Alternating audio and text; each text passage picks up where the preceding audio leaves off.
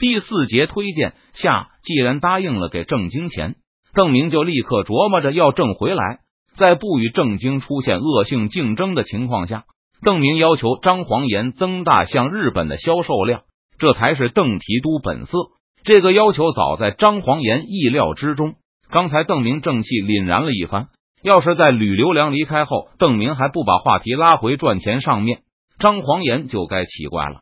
郑西对商贸并没有太多了解，只有郑成功临去世的时候留给他一些南洋商户的资源。相对郑西，郑赞旭的渠道就要多得多了。他父亲郑泰本来就是闽军的护官，是郑成功商贸的最高负责人。就郑赞旭称，他手中掌握着闽军百分之八十以上的东亚贸易路线，知道所有郑成功在内地的联络客商。更和日本的商人都有直接联系，郑经可以靠清查账册来理清正泰的商业状况，查明各个贸易伙伴需要的货物种类、数量和交易周期。不过郑赞旭不需要，他到了舟山后就向张黄岩保证，只要张黄岩提供充足的货源，他就能把郑家在日本的买卖统统包揽下来。等郑经搞清楚了大概情况后，舟山早已经完全取代了之前金。下的位置，在张黄岩看来，郑赞旭摩拳擦掌，干劲很足。这当然是因为杀父之仇不共戴天，多次发誓要让郑经只能去土里刨食吃。不过邓明并不打算把事情做得这么绝。听完张黄岩叙述后，邓明马上说道：“断人财路如杀人父母。”张尚书看到建平侯郑赞旭承袭的爵位的架势了吗？要是我们把日本的买卖都抢了。那现在建平侯怎么看延平郡王世子？那将来延平世子就会看我们。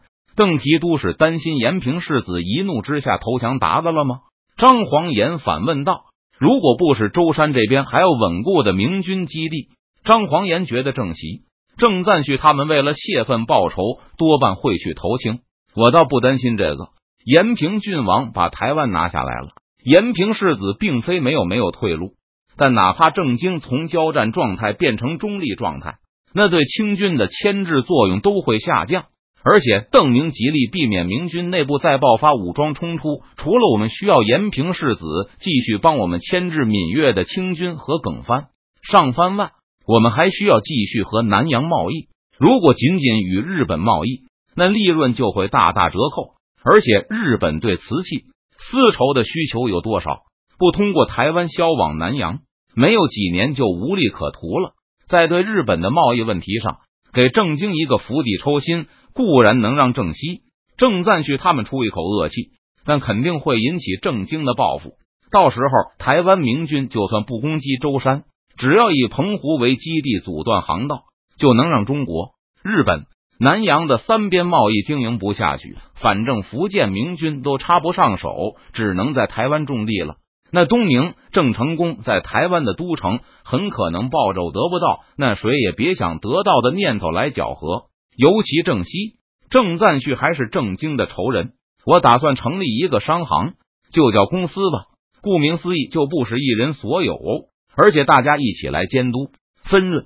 邓明向张黄岩提议成立一个南洋贸易公司。二十年来，延平郡王一直是这三边海贸的开拓者和保护者。台湾也是延平郡王拿下的，所以闽军拿到公司利润的四成应该是合理的。而老建平侯是日本这边的负责人，舟山、崇明提供港口，所以这军也拿四成好了。我保证内地货源，所以有一成是我的。邓提督只要一成，张黄岩吃惊不小。是啊，不过这和崇明的贸易是两码事。我说的只是日本南洋的海贸。而瓷器什么的运到崇明还得付给我钱，可不是白给的。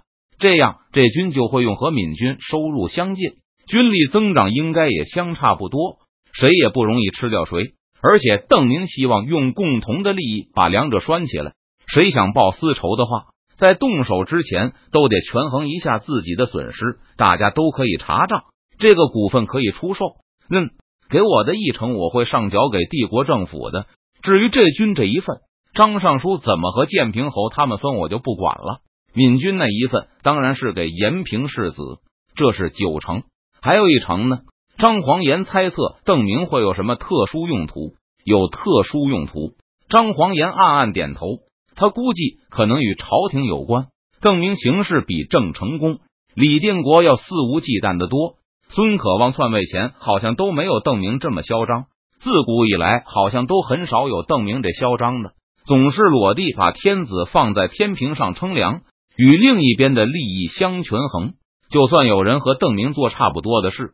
也不会像他这样毫无掩饰，哪怕是篡位者，最终也是要做人上人的。就算他们称量君王的价值，但肯定不能鼓吹这种思想，而是同样要教导大家忠君爱国，为君主贡献出自己的一切。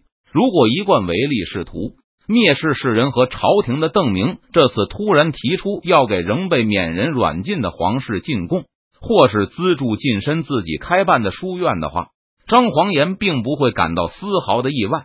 刚才邓明对吕留良的态度也和之前大不相同。张黄岩怀疑邓明已经有了改变自己形象的念头，开始尝试从天子手中夺取近身的知识。而对吕留良的姿态，就是邓明施展大计的第一步。这一城是给日本德川幕府的。邓明一副理所当然的样子。德川幕府严禁泰西人在日本交易。锁国令只对我们明军留了一个口子，所以泰西人想和日本贸易，只能通过我们转手。这简直就是明摆着送我们利润。我们当然应该有所表示。可德川幕府说了，这是帮助我们，一城的贸易利润并不少。而且张黄岩等人也答应了将军的要求，在战后替日本物色一些老师，帮助德川幕府实行文教。他们也是在自救。如果我们顶不住了，他们就要面对鞑子的威胁了。他们已经面对鞑子的威胁了。清廷灭亡，我们以后会不会去打日本？不知道。我估计打的可能性几乎没有。但支持我军就会激怒清廷，不能让德川幕府白白帮忙。邓明认为，让日本白白帮忙是种很危险的举动，因为既然对方不能从帮忙中拿到看得见的好处，那对方就未必会有坚持帮忙的动力。现在德川幕府帮我们。只是因为他们对达子没有好感，而感情这东西是靠不住的，只有银子才靠得住。张黄岩不由自主的点了点头，几乎在一瞬间后就醒悟过来，在心里大叫道：“什么叫只有银子才靠得住？我自幼束发受教，怎么会赞同这么寡廉鲜耻的话语？在遇到邓提督之前，我是绝对不会有这么想法的，一眨眼的时间也不会有。”最近几年，舟山正急速的被邓明影响，最典型的就是打仗就是化妆成达子去偷袭他们的营地。其次就是经济观点，以前舟山基本是靠张黄岩的个人魅力和义勇军的满腔热血来维持的。现在张黄岩和义勇军的魅力和热血依旧，但还多了邓明搞来的大笔银子。而在有了银子换回的粮秣、铠甲、武器和船之后。舟山军也回不到从前了。现在舟山军从上到下都很重视训练、装备、后勤，这固然让他们如虎添翼，也导致从张黄岩到普通小兵都自然而然的开始接受邓明的价值观。不过邓明还没有说完，福建、这江和我的这份都可以出售转让，但给德川幕府的这份不行。我们只是给日本人分红的干股罢了。这毕竟是我们自己的公司。延平世子张尚书、建平侯，咱们是自己人，而德川将军不是。而等我们驱逐鞑虏后，不用求着幕府的时候，我们就要重新考虑，是不是还需要分给他这么多钱了？这才是我认识的邓提督张黄岩再次意识到自己刚才的想法太幼稚了。